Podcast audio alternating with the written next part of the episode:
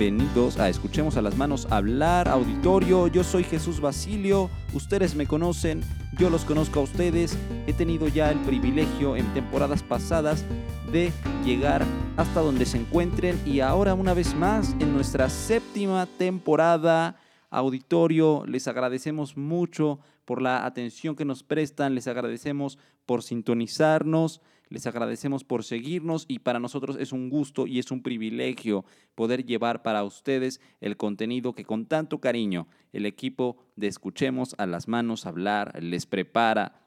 Y el día de hoy, auditorio, en nuestro primer episodio de esta séptima temporada, eh, tenemos eh, muchas sorpresas para ustedes.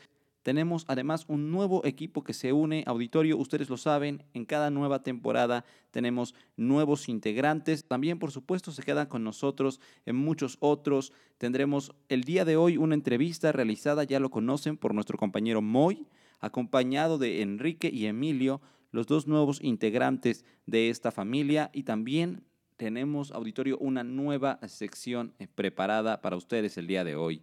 El tema de esta semana es la importancia de la perspectiva de género y su impacto en el ámbito laboral, para el cual obviamente ustedes saben tenemos a unos invitados muy especiales que más adelante estarán con nosotros, pero antes escuchen, estamos estrenando una nueva temporada, así que hemos decidido estrenar una nueva sección en el podcast, tal como se los iba comentando, esperemos que les guste, esperemos que funcione y que sea interesante y sobre todo divertida. Y esta nueva sección es, ¿te lo has preguntado? Debo decir que en verdad nos hemos arriesgado con esta sección, porque no es sobre curiosidades como podría suponerse, no es acerca de cómo funcionan las cosas, es un análisis de preguntas que impliquen dilemas morales. Así que, vayamos allá, corre cortinilla. Y ahora, ¿te lo habías preguntado? Bienvenidos a la nueva sección ¿Te lo habías preguntado? Una sección donde intentaremos responder a dilemas éticos con un límite de 7 minutos o menos. Ahora, debo decirlo, el tema que habíamos preparado para hoy era el siguiente. En un mundo de libre expresión, ¿debo ser cauto al expresarme en Twitter? Pero decidimos dejar esta pregunta para la próxima semana, porque el miércoles por la noche se desató un conflicto bélico entre Ucrania y Rusia. Estos últimos ingresaron al territorio vecino y para el momento en que se estrena este podcast han llegado a la capital ucraniana, Kiev. Ahora, en situaciones como estas, es imposible ser imparcial, porque en la práctica eso sería ser indiferente. Pero sin importar el lado o la posición ideológica, lo cierto es que todos queremos una solución pacífica. El pueblo de Rusia, el pueblo ucraniano, nadie puede estar contento con un conflicto como este. Así que no discutiremos el problema geopolítico actual. Hoy vamos a reflexionar sobre la guerra. El tema de hoy es, ¿debería apoyar a mi país si va a la guerra? ¿Te lo habías preguntado? Corre tiempo.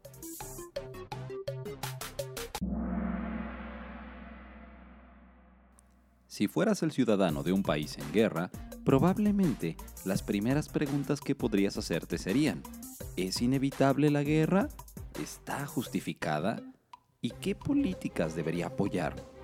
De hecho, los criterios para determinar lo que es una guerra justa se debaten desde la existencia de Grecia y Roma.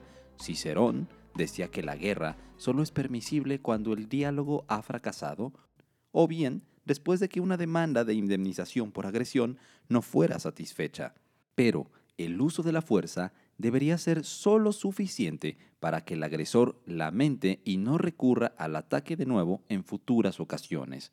Además, Cicerón dice que el problema no debe involucrar represalias a los ciudadanos indefensos. Recuerda, el hombre que no es legalmente un soldado no tiene derecho al combate con el enemigo. También es importante recordar que la agresión de un particular no puede ser motivo de guerra, porque los agentes independientes, sean ciudadanos o patriotas, no representan al Estado.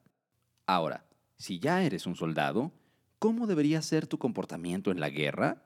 ¿Debes sentirte culpable?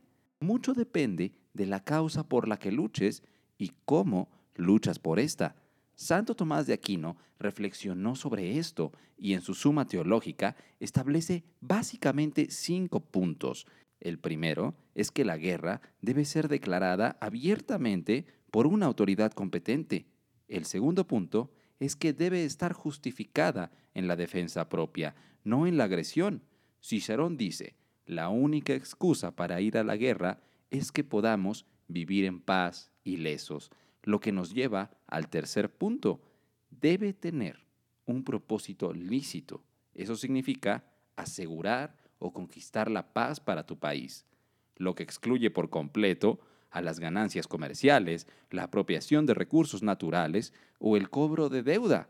La guerra de los pasteles, la invasión de los franceses a nuestro país podría recordarnos esta última causa. Otro punto más es el uso de la fuerza proporcional. Se debe utilizar solo la necesaria para alcanzar los objetivos y sin hacer daño a los que no combaten. Y finalmente, debe ser el último recurso, debe surgir solo cuando todas las otras vías han fracasado. Ahora, tal vez podrías estar pensando que ir a la guerra argumentando paz puede ser una contradicción, y es comprensible, pero gente como Cicerón o Santo Tomás de Aquino nacieron en tiempos de imperios. Las naciones poderosas existen hoy más que nunca, y ninguna se formó de forma pacífica. Gandhi dice, ojo por ojo, y el mundo se acabará ciego. Eso ilustra lo que puede ser un tortuoso ciclo de conflicto, pero ¿los estados pueden poner la otra mejilla? ¿Pueden sentarse a negociar cuando sus ciudadanos inocentes son asesinados? Es por eso que personas como Tomás de Aquino aceptaron la guerra como un mal necesario. Es cierto que es un problema de ética muy borrosa, incluso cuando se habla sobre proteger la paz. La Segunda Guerra Mundial es un ejemplo de esto. Cualquiera pensaría que la lucha contra los nazis y el fascismo es una guerra justa, pero incluso en este caso se dieron acciones de los aliados que apuntaban contra los civiles, como los bombardeos a Dresde, Colonia y otras ciudades alemanas que tenían como objetivo romper la moral de sus ciudadanos y por supuesto las dos bombas atómicas lanzadas sobre Japón, donde Estados Unidos ignoró por completo las consideraciones de la Suma Teológica de Santo Tomás. Hay muchos otros ejemplos, como la guerra de guerrillas, Afganistán, Irak, Vietnam, donde el enemigo no siempre es claramente identificable y confunden al ciudadano por combatiente. Este nuevo estilo de guerra hace imposible salvaguardar la vida de inocentes. De hecho, se estima que en la guerra moderna las bajas entre los civiles superan por mucho a las militares. Esto significa que aunque haya una causa justa, en la guerra siempre habrá injusticia y crimen. Y ahora es momento de tomar la decisión. Como vimos, los teóricos de la guerra justa tienden a ver en la guerra un mal necesario. Si es posible, hay que evitarla, pero si no lo es, hay que dirigirla con mucho cuidado y aceptar el consejo de Cicerón. Lo primero es hablar, y no solo para los conflictos bélicos, auditorio, sino para la sana convivencia todos los días allá afuera. Para concluir esta sección, y por los sucesos acontecidos esta semana, nos pareció buena idea recordar el poema del poeta persa Sadi, que figura en la entrada del edificio de las Naciones Unidas. Y auditorio, no soy un gran orador, pero voy a intentarlo, ¿ok? Haré mi mejor intento. Los hijos de Adán asemejan a los miembros de un solo cuerpo.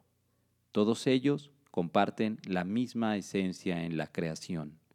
Cuando uno de los miembros siente dolor, los otros miembros no encuentran descanso. Oh, tú que no sientes el sufrimiento de la humanidad, no mereces que te llamen ser humano. Tiempo. Los veo la próxima semana en la sección ¿Te lo habías preguntado? Ahora vamos con Emilio, un nuevo integrante que será el encargado de las famosas cápsulas que como cada semana preparamos para ustedes. Auditorio, aquí Jesús Basilio, paz para el mundo.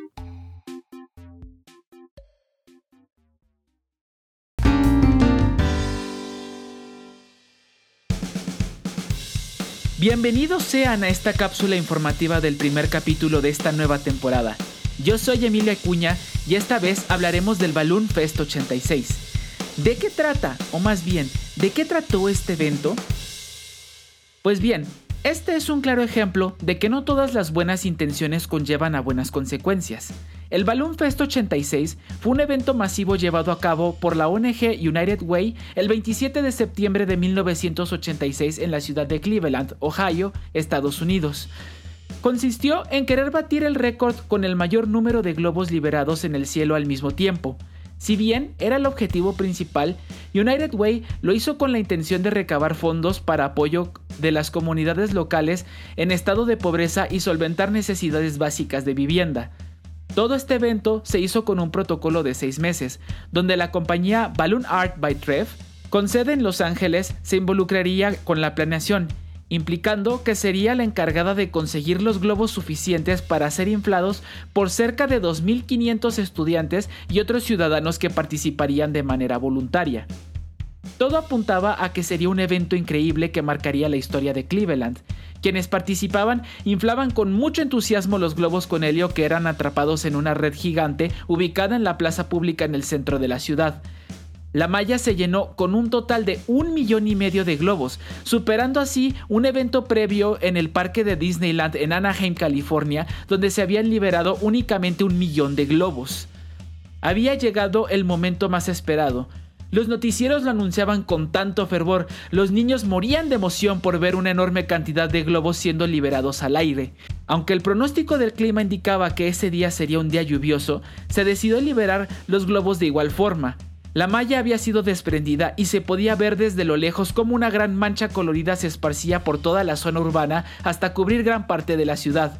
Era todo un espectáculo colorido en el cual el placer visual solo duraría unos cuantos minutos. Como es de esperarse, una cosa son los caprichos del ser humano y otra cosa es la naturaleza y su papel dentro de la meteorología. La lluvia hizo que miles de esos globos se desinflaran y cayeran nuevamente a la superficie, esta vez esparcidos por gran parte del norte de Ohio, llegando al lago Erie que es colindante con Canadá. Un par de pescadores que habían salido un día antes del evento se encontraban desaparecidos el mero día del evento se había pedido rescate debido a que naufragaron. Solo se había encontrado la lancha y el helicóptero que exploraba no podía volar bien debido a la enorme cantidad de globos que bloqueaban la vista. No sería hasta el 29 de septiembre que se hallarían los cuerpos de los náufragos, por lo que la esposa de uno de estos demandaría a United Way, ganando así la demanda con 3.200.000 dólares. En las carreteras, los globos taparían la vista de muchos coches, generando distracciones y ocasionando así múltiples choques con heridos y probablemente muertos. El aeropuerto de Cleveland Burke Lakefront cerró la pista de despegue y aterrizaje durante media hora, ocasionando un retraso inimaginable en vuelos. De igual manera, muchos de estos globos cayeron en un campo para pastar en el condado de Medina, Ohio, donde se encontraban los caballos árabes de Louis Nowakowsk, los cuales acabarían con heridas dado que se habían asustado. Louis, por supuesto que procedería con una demanda hacia United Way con 100 mil dólares para cubrir gastos, pero tampoco está de menos comentar el impacto ambiental que este evento tuvo al ser una gran cantidad de hule látex que quedaría desperdigada en miles de hectáreas tanto de suelo como de agua, tomando en cuenta que los polímeros son sumamente nocivos para el medio ambiente debido al tiempo que toman en degradarse, y más específicamente del látex cuya degradación tarda entre 6 y 48 meses. Además, otra cosa que hay que tomar en consideración es que el helio es un recurso no renovable que va más allá de ser usado con el simple, eh, con el simple propósito de inflar globos y causar una voz aguda y chistosa al ser inhalado. Es un recurso indispensable para muchas áreas de desarrollo y estudio como la aeronáutica, electrónica, hospitalaria y entre muchas más, denotando así que pudo haber existido una escasez de helio por un buen periodo. Esto quiere decir que el tan aclamado récord no fue concedido debido a las consecuencias tan desastrosas que este evento ocasionaría, además de que el Guinness World Record establecería que esta clase de eventos no serían registrados si es que algo así fuese planeado a futuro, incluyendo no solo globos, sino también el uso de linternas impulsadas por calor como lo son los globos de Cantoya. De igual manera, un año después, George Facer, director principal de United Way, diría que el Balloon Fest 86 sería su mayor éxito y su mayor fracaso. Asimismo, Tom Hollowatch, encargado de dirigir el evento, y Trev establecerían que cualquier futuro evento que involucrase globos debería ser realizado siempre sobre superficie. Aquel suceso, que se supone que marcaría la historia de Cleveland para generar mayor atracción de turistas y romper un récord, resultó en una mancha que expresaría la burla y preocupación de muchos hacia este desastre, dejando así una gran lección de que debemos considerar muy bien las acciones que llevamos a cabo para ejercer un beneficio. Un dato curioso, ya se dijo que esto sucedió en septiembre de 1986. Recordemos que en abril de ese mismo año igualmente sucedió la conocidísima explosión de la planta nuclear de Chernóbil en Ucrania y lo catastrófica que fue no solo para la región, sino para toda Europa y Rusia occidental. La única gran diferencia fue que esto sucedió a partir de un accidente en vez de un acto frívolo. De todas formas, pareciera que el año 86 fue el año de contaminar al planeta Tierra de maneras que solo nosotros creemos posibles. Y recuerden, siempre es importante saber delimitar qué es lo que hacemos para nuestro placer y qué es lo que hacemos para ayudar a los demás y al medio ambiente. Bueno, esto ha sido la cápsula de hoy. Nos vemos la siguiente semana para escuchar información, tops y datos curiosos. A continuación, se mostrará una entrevista con el doctor Miguel Martínez y la doctora Ana Luisa Sánchez que tratará sobre la perspectiva de género en el ámbito laboral. Procedamos.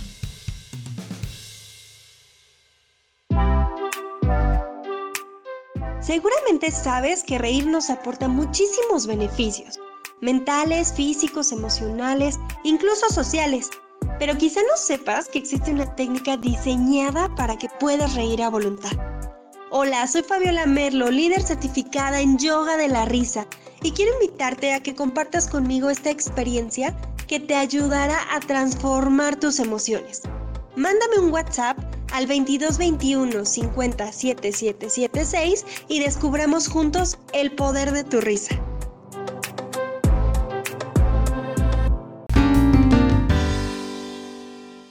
Bienvenidos una vez más a una nueva temporada de Las Manos Radio mi nombre es Moisés de Jesús Vázquez Juárez. Y en esta ocasión tenemos la contribución del doctor Miguel Ángel Martínez, así como de Ana Luisa Sánchez. Eh, el tema de hoy que manejaremos va a ser importancia de la perspectiva de género en el ámbito laboral.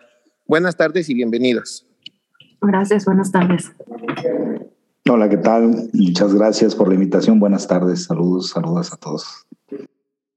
Un gusto. Pues como saben, aquí en este programa eh, se busca mucho, el objetivo principal de este podcast es la integración de la sociedad en general. Eso, eso implica la integración de personas con discapacidad para que se integren a una sociedad más este, equitativa. Ahora, me gustaría que lo abordáramos desde su punto de vista. Eh, primero que nada, quisiera que me contaran, me platicaran un poco desde su perspectiva ¿por qué hoy en día se va notando cada vez más la importancia de tener un género distribuido en el ámbito laboral? Mm, ¿Te refieres como a, este acceso que a, no sé, a trabajos, a oportunidades? Sí, o sea, eh, como sabemos, de unos 10 años para acá, eh, generalmente el ámbito laboral era dominado más que nada por el sexo masculino eh, en casi todos los puestos pero en unos años hemos visto cómo se ha aperturado más esta oportunidad laboral también para mujeres y quisiera que me platicaran un poco por qué en estos últimos años, cuál es la razón de que en estos últimos años se haya visto más ese avance hacia, hacia integración hacia las mujeres. Ah, yo creo que mucho tiene que ver con, pues justamente con las luchas, ¿no? De las mujeres, eh, de las feministas. Eh, también, ¿por qué no?, de algunos hombres, eh, de estos espacios que se han logrado, que se han conseguido, estas pequeñas luchas que se han ganado eh, y que poco a poco, pues, se va también normalizando, ¿no? Y, y, se va visibilizando que pues las situaciones anteriores no, pues faltaba mucho para, para la equidad. Entonces, poco a poco creo que se van, se va abriendo acceso a, a lo que toca, a lo que corresponde. Yo también coincido con la doctora Ana Luisa Sánchez. Eh, muchos de los espacios ganados no son concesiones establecidas por parte de una organización jerárquica vertical desde el patriarcado, sino también han sido movilizadas a fuerza de resistencia, de luchas, de, de generar dinámicas en las cuales no solamente la mujer, sino también otras experiencias humanas y experiencias, por supuesto, de organización familiar han venido a incursionar en no solamente nuevos espacios laborales, sino en la toma de decisiones.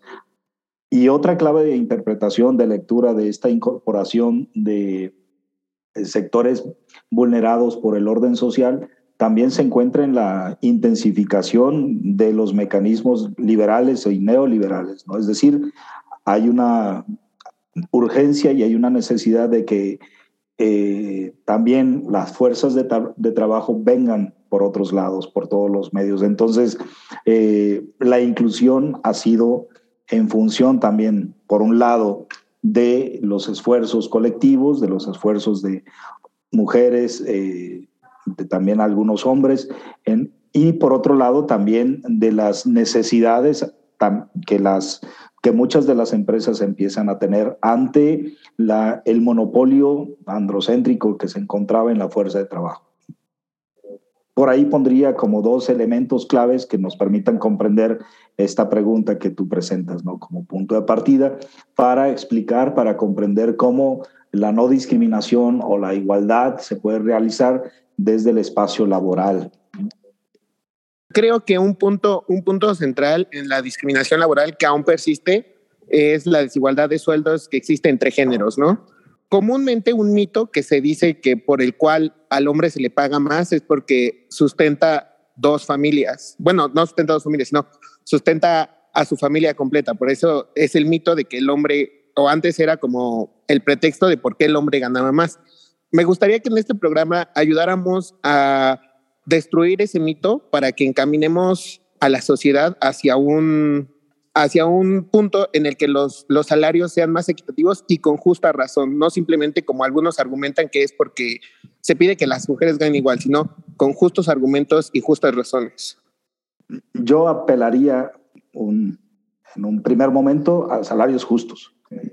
Es decir, que la reflexión no solamente se establezca en un primer momento respecto de la diferencia de género como un, un elemento que nos permita establecer estas diferencias, que son reales, por supuesto, sino también eh, en la construcción y en el esfuerzo porque cada ámbito de trabajo genere salarios justos. Y estos salarios justos no se encuentran determinados únicamente por eh, la cantidad formal o nominal que se encuentran en la recepción por pagos a los esfuerzos laborales, sino también que resuelvan las distintas inquietudes a las cuales los seres humanos eh, estamos vinculados dentro de, una, de un modo de vida específico. Los salarios han de estar organizados, movilizados, atravesados por la justicia y no solamente por una serie de privilegios de carácter eh, formal.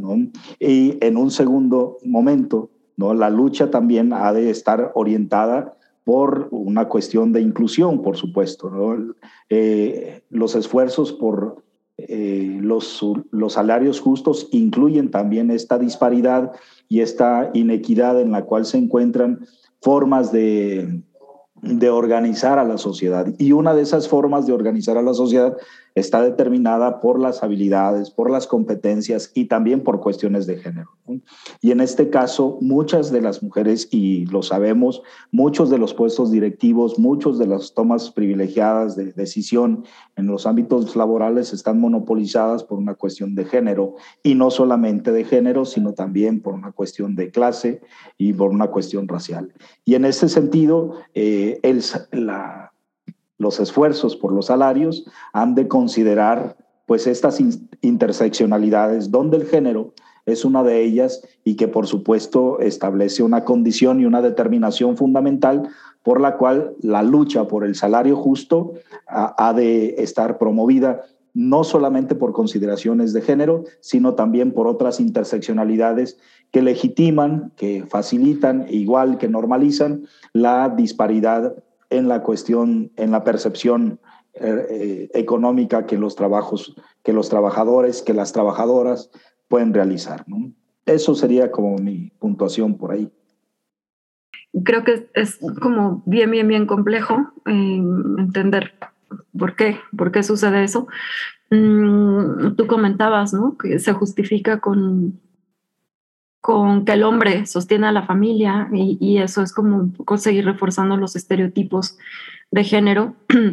No tengo ahorita el dato exacto del porcentaje de jefatura femenina, como se le llama, ¿no? Estadísticamente a, que la mujer tenga, eh, o sea, la principal proveedora económica de la casa, pero yo creo que está por ahí eh, oficialmente, ¿no? Como en un 30 o 40% en el país. Entonces, pues eso no, no justificaría. Y que además, bueno, lo que comenta el doctor, eh, que determinados puestos están eh, pues remunerados supuestamente de acuerdo a las habilidades, al profesionalismo que requieren, etcétera, las capacidades, los cursos, eh, y que son pues también normalmente pues más controladas, digamos, el acceso a estos cursos y capacitaciones, educación, una educación formal, pues siempre para una mujer va a ser como mucho más complicado, ¿no? Por cuestiones estructurales que ya bien señalaba el doctor, las cuestiones de clase, de género. Em, es muy claro que hay más doctores que doctoras, que hay más maestros que maestras y pues que también es algo que se tiene que atender, ¿no? No nada más en este sentido de quiero el mismo salario que mi compañero, sino pues atender también estas cuestiones eh, estructurales de fondo. Eh, bueno. Si, se me permite ahí, eh, por ejemplo, para ahondar un poco más, ¿no? Como interrogar y debatir también eh, la cuestión acerca del mito que hay respecto de esta función protectora, conservadora que tiene pues el hombre como desde una racionalidad patriarcal o desde una función social de proveeduría de las condiciones necesarias del buen vivir ¿no? o del buen habitar la tierra para, eh, y el mundo para la familia, ¿no? que son estructuras muy determinadas, muy eh, jerárquicas inclusive. ¿no? Creo que eh, una, el esfuerzo por pensar mejores condiciones salariales tiene que ver también con analizar cuestiones interseccionales que ya mencionaba la doctora Sánchez, ¿no? Y que en función de ello se ha de revisar, por supuesto, la remuneración, el tipo de remuneración, el prestigio social, la fama en la cual eh, un trabajador, una trabajadora eh, o un, un trabajador también puede inclusive movilizar todas estas narrativas en las cuales eh, tradicionalmente pueden privilegiar una función o una responsabilidad social admisible para exigirle a otros que lo realicen o a otras que la realicen sin tal reconocimiento. ¿no? Eh, lo digo sobre todo por esta función providencial que tiene el hombre como aquel que suministra los recursos para mantener una casa. ¿no? Y en este sentido, pues sabemos que eh, esta imagen de cajero automático que bien puede ser transmitida de manera como muy, pues así, ¿no? A veces ridiculizada, a veces romantizada, pues de todos modos genera una normalización de estas narrativas en las cuales se privilegia, por supuesto, a quien provee eh, el sustento de la casa por quienes de manera consuetudinaria, de manera muy cotidiana, también se eh, los esfuerzos por sostener esa casa, porque sostener una casa no implica únicamente proveer las condiciones materiales para su sustento, sino los esfuerzos cotidianos para mantenerla, ¿no? para sostenerla, para soportarla, y eso no implica al cazador que va por la carne ¿no? y se enfrenta a las furias de la naturaleza o de la sociedad y regresa victorioso con un trozo de carne, sino también quien,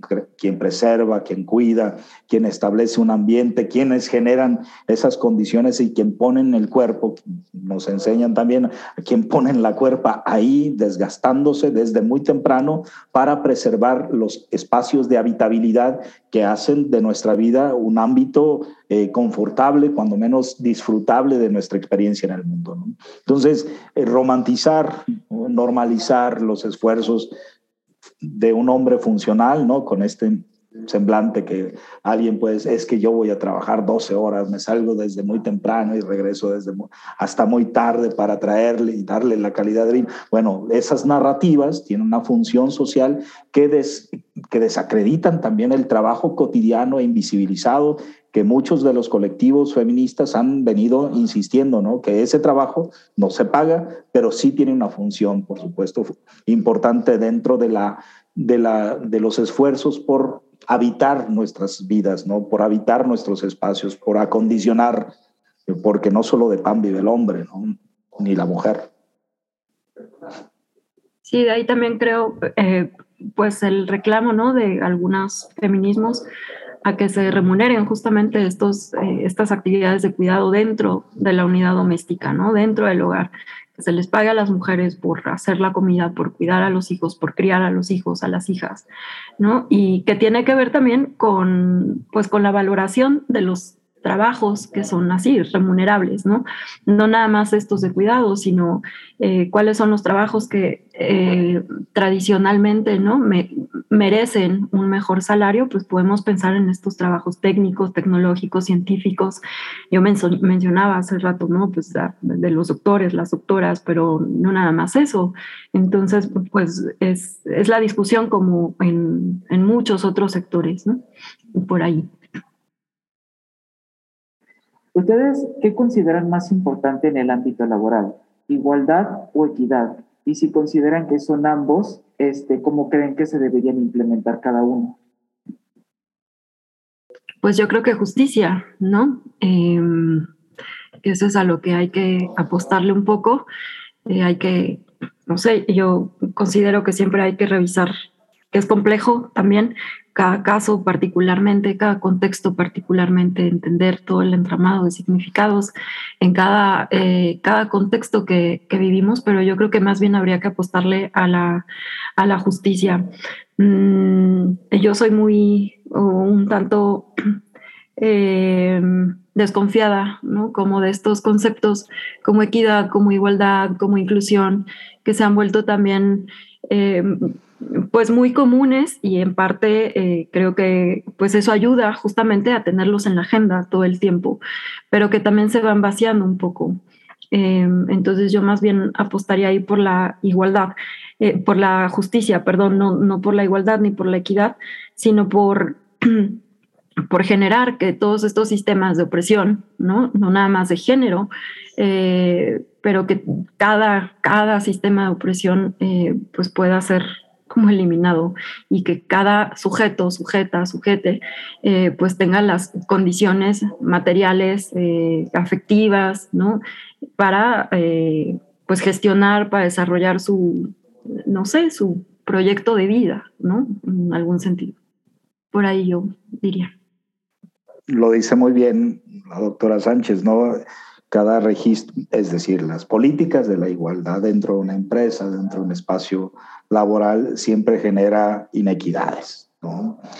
Por apostar por una igualdad, van a también o se generan dinámicas en las cuales no favorecen el desarrollo de las personas eh, en los distintos ámbitos. Entonces, pero se busca la igualdad y la igualdad parece precisamente anular la relación y cancelar la, cancelar la dimensión política de nuestras convivencias, ¿no? Y luego si nos vamos por las políticas de la equidad, también generan eh, ciertos mecanismos o ciertos territorios de hostilidad, de enfrentamiento, donde eh, no se logra del todo. Entonces poner la justicia en, en este debate ininterminable, ¿no?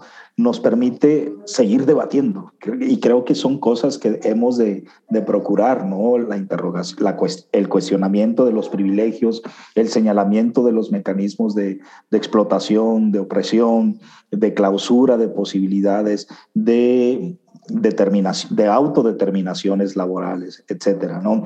Eh, y eso creo que tiene que ver con lo que la doctora Sánchez señala como la justicia, ¿no? Yo lo pondría en tan como justeza, ¿no? Algo que te queda así como para ti, solo y únicamente, ¿no? En esa dimensión de, de las ropas que, que te quedan a ti, no más, no a otros. Solamente a esa investidura singular en la cual te ubica dentro de un lugar de forma placentera en el mundo en relación con los otros. ¿no?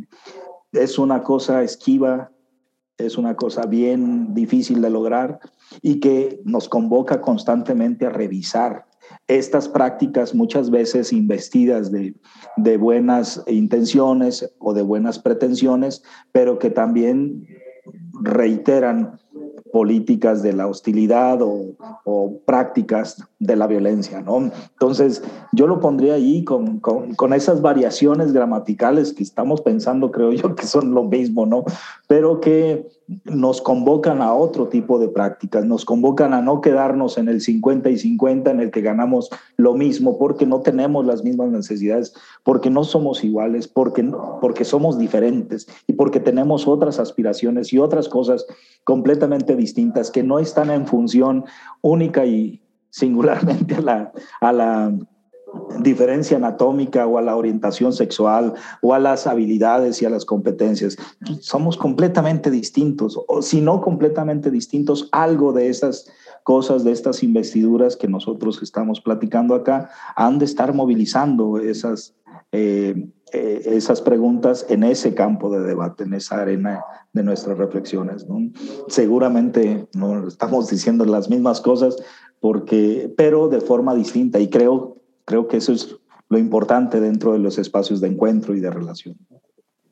Muchas gracias, doctores. Ahora, nada más desde el punto de vista antropológico, eh, ¿por, qué, ¿por qué cree que en algo tan básico que debería ser lo laboral, ya que de esto depende el sustento de vida de cada quien y debería tener el derecho de laborar y ser remunerado justamente por esto? ¿Por qué creen que en algo tan básico, por qué creen que en algo tan básico como lo laboral, ciertos grupos tienden siempre a imponer no solo su dominio, sino sus beneficios o privilegios sobre otros. Muchas gracias por la, por la pregunta, ¿no? pues yo creo que por eso mismo, por el privilegio, por el poder, ¿no? Eh, algo tan básico como es el sustento del trabajo de uno, ¿no? Y yo y parto precisamente de la diferencia, ¿no? Voy a parecer como Pedro Lemebel, ¿no? Yo canto por la diferencia. ¿no? Y, y, mi canto tiene que ver también por ello. Defiendo la diferencia, canto por ella, hablo por ella, en nombre de ella, no solamente como sustitución, sino precisamente eh, como defensa de ella. Y cuando digo diferencia es porque esa diferencia es una resta, si te acuerdas, si nos acordamos de la aritmética básica. Lo que se me resta de mi trabajo no se me reincorpora, tampoco se desaparece, se orienta hacia otras personas. El gran descubrimiento marxista, pues, tiene que ver con la explotación del trabajador y no porque haya un sistema de opresiones tremendo, si los hay, que si los hay de su, sino porque el trabajo y el producto de su trabajo no se le paga al trabajador, a la trabajadora.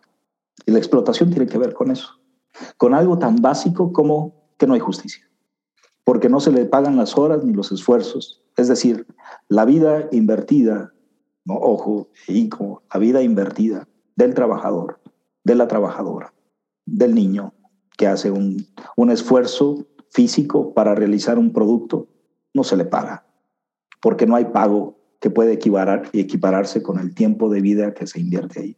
Mi vida no se regresa y no hay dinero que pueda no hay dinero que pueda precisamente ah, ser apreciado por ello. Pero hay un esfuerzo por, por hacer que nuestra vida que nos queda, la vida que nos resta, sea vivible y sea disfrutable. Y muchas de esas condiciones tan básicas no se realizan porque esos beneficios se le depositan a otro. Si la ley de la, de la, energía, de la materia y la energía no es errónea, ¿no? que la, la materia y la energía solo se transforman. Bueno, en este circuito a las trabajadoras principalmente no se les regresa. se les se le deposita a otras, a otros.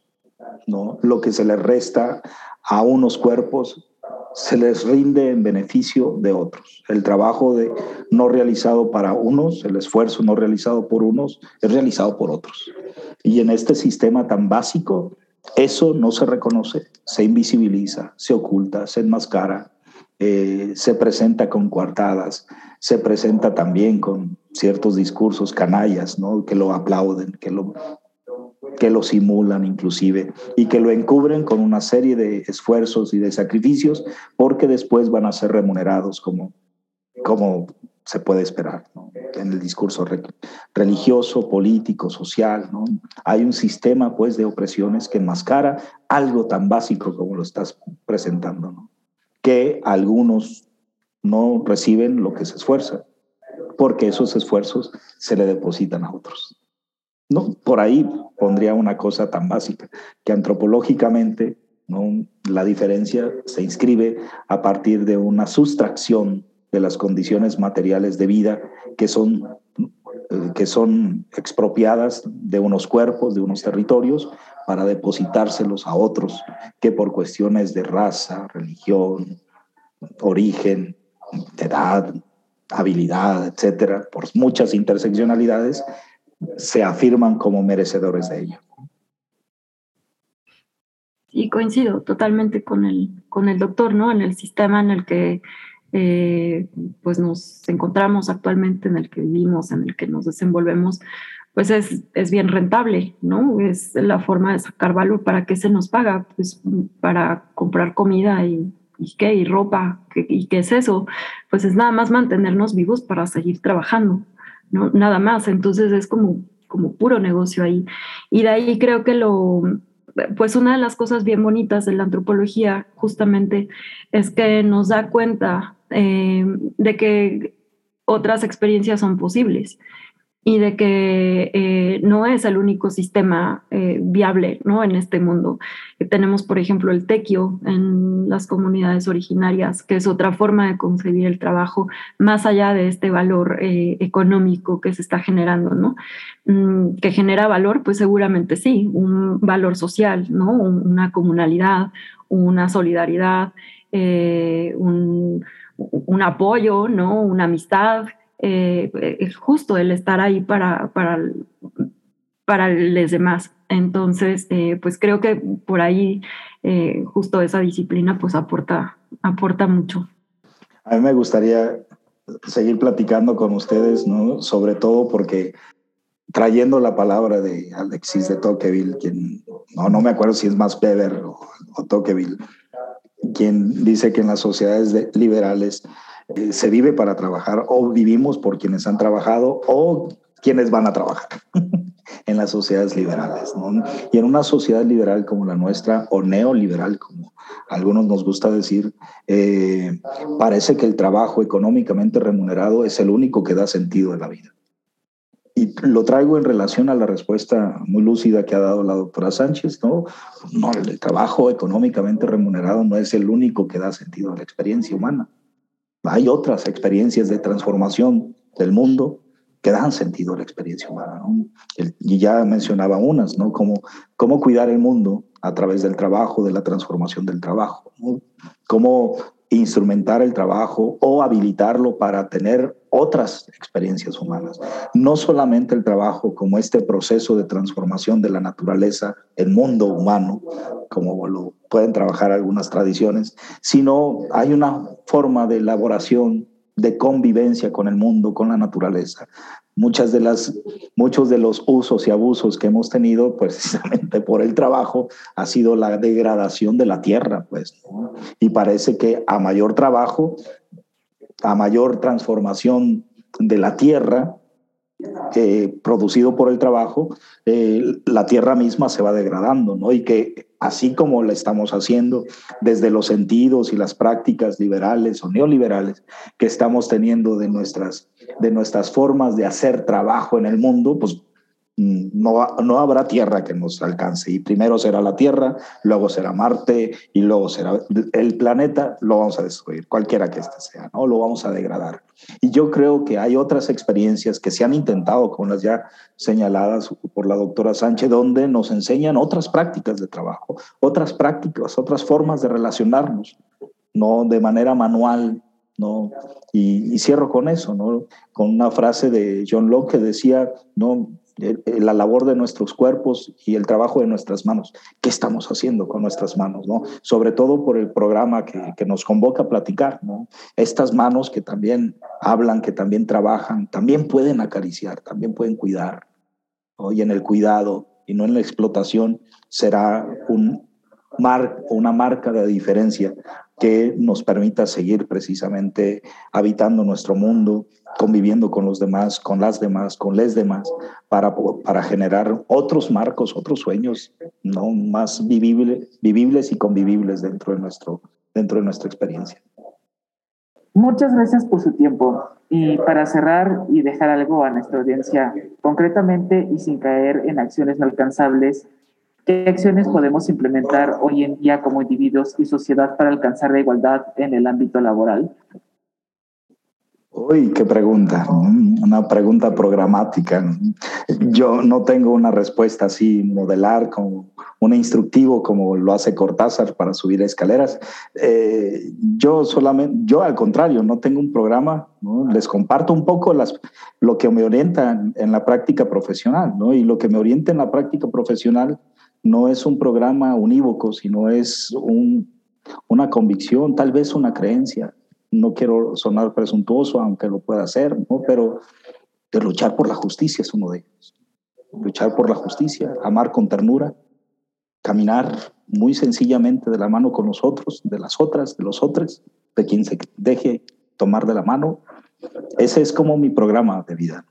¿no? Y se los comparto así, casi con muy conmovido también, ¿no? Por, eh, porque ha sido una de las cosas que, que hay que defender también. Como en un mundo como el que nosotros vivimos, motivado por ¿eh? semblantes de carácter económico, apostar por la ternura, por la justicia, ha sido, no, ha sido una de las cosas que eh, me ha permitido enfrentarme a situaciones que antes no podía imaginar. Eso sería mi programa, mi invitación también, a que cada quien, cada cual en su espacio, luche por la justicia, y ame tiernamente. Qué bonito, doctor. Pues eh, yo también, ¿no? Eh, coincido con estas ideas. Eh, pues no sé, creo que pues estamos muy acostumbrados a escuchar, ¿no? Que en el ámbito laboral hay que competir y pues sobre todo en una institución como en la que estamos, ¿no? Donde precisamente está en, pues como en el, en, el lema, ¿no? Hay que ser competitivos internacionalmente.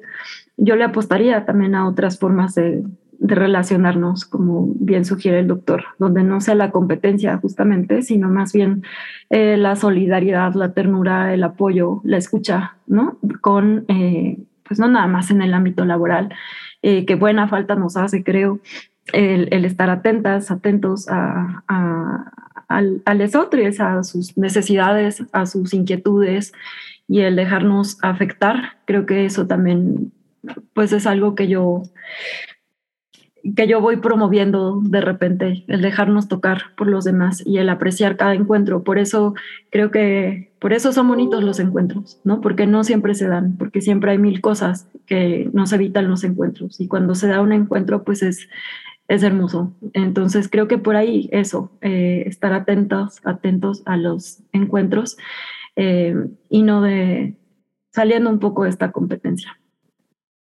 Con esto quedaría concluido esta sección. Muchísimas gracias por su tiempo, muchísimas gracias por su atención, gracias por toda esta información tan útil que nos han proveído. Y este, pues que esto nos sirva de aprendizaje, ¿no? Para todas las futuras generaciones, que pues todo esto de la deconstrucción de la identidad, cómo funcionamos como sociedad, este, pues es importante, porque así es como nosotros nos vamos desarrollando. Sí, muchas gracias a ustedes por la consideración, por la hospitalidad de su escucha, por eh, compartir la palabra y por supuesto por eh, extender la invitación a seguir pensando eh, sobre las formas de, inclusión, sobre el reconocimiento y sobre todo la promoción de la dignidad de todas, de todas, de todos, de todes, ¿no? de quienes poblamos este mundo y quienes también van a compartir esta experiencia. ¿no? Les, saludamos, les saludo con gusto y les agradezco mucho el espacio. Y felicidades por, el, por su programa, porque parece que es de esos programas que van contracorriente, ¿no? Y que van justamente abriendo ahí grietas. Entonces, muchas felicidades. Y muchas gracias, por supuesto. Gracias a ustedes. Órale, pues, Hugo. Mucho gusto, Emilio. Un gusto, como siempre, doctora Ana. Por acá seguimos. Gracias, hasta luego.